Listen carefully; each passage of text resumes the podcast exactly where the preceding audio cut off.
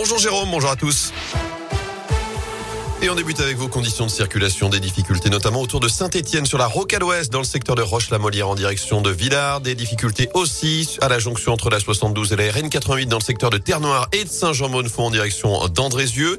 Des difficultés également sur la 47 à hauteur du pont de Givors en direction de Lyon. Lyon où c'est très difficile actuellement que ce soit aux deux entrées du tunnel sous Fourvière, sur la 450, sur la 7 également en arrivant sur Lyon, sur la 46 Sud dans le secteur de Mions en direction de Paris ou encore sur la 42 et la 46 à hauteur du Nœud des Îles quand vous arrivez de Bourg-en-Bresse.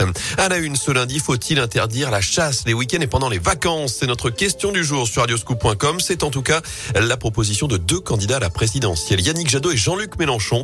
Après ce nouveau drame dans la région, une randonneuse de 25 ans a été tuée samedi dans le Cantal, victime d'une balle perdue tirée lors d'une battue au sanglier par une adolescente de 17 ans.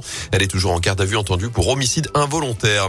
Les masques tombent à l'école alors que les vacances se terminent ce matin pour les enfants de la zone B. C'est un nouveau protocole sanitaire qui entre en vigueur en primaire. Chez nous, ce sera lundi prochain avec la fin notamment du port du masque en extérieur. La fin également des attestations sur l'honneur pour les parents. Et puis à partir de la semaine prochaine aussi, ce sera surtout la fin des trois tests obligatoires pour les enfants cas contact. Un seul sera nécessaire à J plus 2.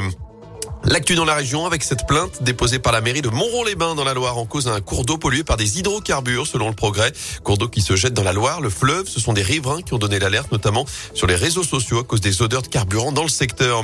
Un homme en garde à vue depuis hier pour avoir harcelé et agressé sexuellement Mila sur les berges du Rhône à Lyon.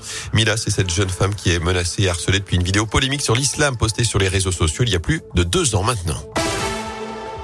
En foot, l'exploit du Clermont Foot. Les Auvergnats sont allés s'imposer à Marseille hier soir pour la 25e journée de Ligue 1. Succès 2-0 grâce à des buts de Bayo et Alevina, ce qui leur permet de reprendre le large en bas du classement. 6 points d'avance sur la zone de relégation. De leur côté, les Verts ont quitté également cette zone rouge. Après leur nul 2 partout hier après-midi face à Strasbourg. Les joueurs de la SS sont désormais 16e de Ligue 1. Ils ne sont plus parmi les trois derniers. C'est une première depuis la cinquième journée de la saison. saint a repris les points sur plusieurs concurrents au maintien comme Troyes et Lorient, même si le gardien Paul Bernardoni préfère ne pas y faire attention pour l'instant.